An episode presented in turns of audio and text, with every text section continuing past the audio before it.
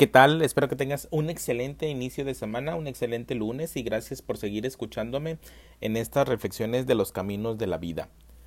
La verdad es un hecho y el hecho puede comprenderse solo cuando las distintas cosas que han sido puestas entre la mente y el hecho son eliminadas. El hecho es la relación que tiene usted con la propiedad, con su esposa, con su esposo, con los seres humanos, con la naturaleza y las ideas en tanto no comprenda el hecho de la relación, mientras domine a su, a su mujer o a su esposo, y ella o él lo domine mientras posea y sea poseído, no puede usted conocer el amor.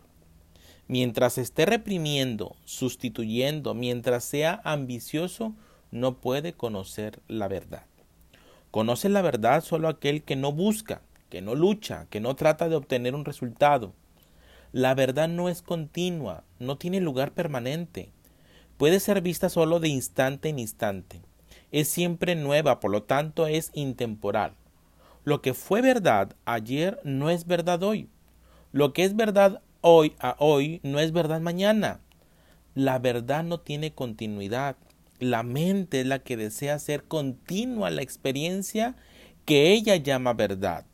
Y una mente así no conocerá la verdad, que es siempre nueva, que está en ver la misma sonrisa, en ver esa sonrisa de un modo nuevo, en ver la misma persona y verla de un, de un modo nuevo, en ver de un modo nuevo las palmeras ondulantes.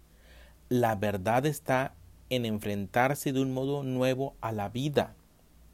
Usted está dispuesto a enfrentarse a un mundo nuevo, si usted lo desea, está buscando la verdad, pero está dispuesta o dispuesto a buscar, a enfrentarse de un mundo, de un mundo nuevo a la vida,